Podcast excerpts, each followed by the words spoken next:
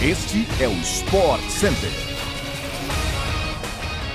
Fala fãs de esportes, estamos chegando com mais um podcast do Sport Center, edição desta quinta-feira. Aqui quem fala é o Bruno Vicari. Claro, não deixe de seguir o nosso feed no seu agregador favorito de podcasts para você não perder nenhum programa.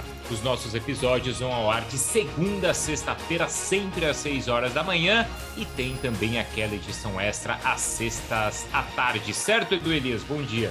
Certo, Bruno, bom dia! Tudo bem, fã de esporte? Vamos nessa? Eu estou aqui lembrando também, claro, que você pode acompanhar o Sport Center diariamente pela ESPN no Star Plus. Hoje são duas edições ao vivo para você, 11 horas e depois à meia-noite, depois do Linha de Passe.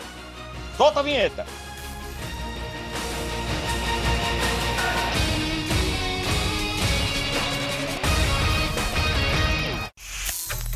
As quartas de final da Champions League tiveram mais duas partidas de ida ontem. E o Vila Real, hein? Surpreendeu o Bayern de Munique, venceu o time de Lewandowski na Espanha por 1 a 0. O gol no El Madrigal foi marcado por Danjuma aos 8 do primeiro tempo.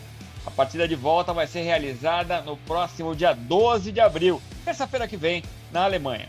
É, e do outro lado da chave, o Chelsea perdeu por 3 a 1 em casa para o Real Madrid e que contou, claro, com um hat-trick, três gols de Karim Benzema para assim vencer em Stamford Bridge lá na Inglaterra. O gol dos Blues, entretanto, foi marcado pelo Havertz. O time merengue agora leva vantagem para o jogo de volta que está marcado para o dia 12 lá no Santiago Bernabéu. Fique ligado que hoje também começam as quartas de final da UEFA Europa League. Destaque para o Barcelona, que não perde há 13 partidas. Franca ascensão do time catalão, hein? Joga fora de casa contra o Frankfurt a partir das 4 da tarde. No mesmo horário, o West Ham recebe o Lyon no Estádio Olímpico de Londres, na Inglaterra. Ambas as partidas você pode conferir ao vivo pela ESPN no Star Plus.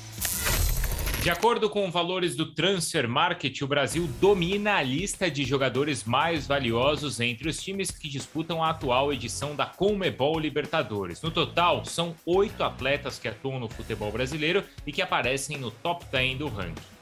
Eita, olha só, o Gabigol do Flamengo é o líder, com um valor de 26 milhões de euros, cerca de 132 milhões de reais. Também integram a lista três jogadores do Palmeiras, obviamente bicampeão da Libertadores. Tem Danilo em terceiro, Gabriel Veron e Gabriel Menino, ambos empatados na sexta posição, e Dudu em décimo. Arrascaeta e Pedro do Flamengo e Matias Zarate do Atlético Mineiro também estão no ranking.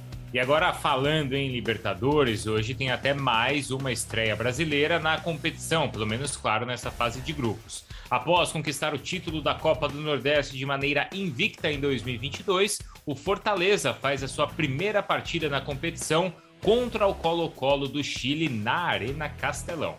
O jogo vai ser disputado a partir das 7 da noite e conta com transmissão ao vivo pela ESPN no Star Plus. O Leão do PC, inclusive, é o único time entre as equipes da Série A do Brasileirão que segue invicto neste ano, com 11 vitórias e 5 empates. Vamos ver como vai rugir o Leão.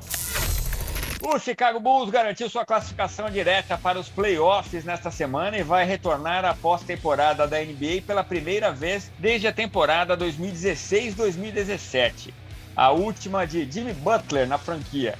Desde então, o time de Chicago passou por uma longa reconstrução nos últimos anos.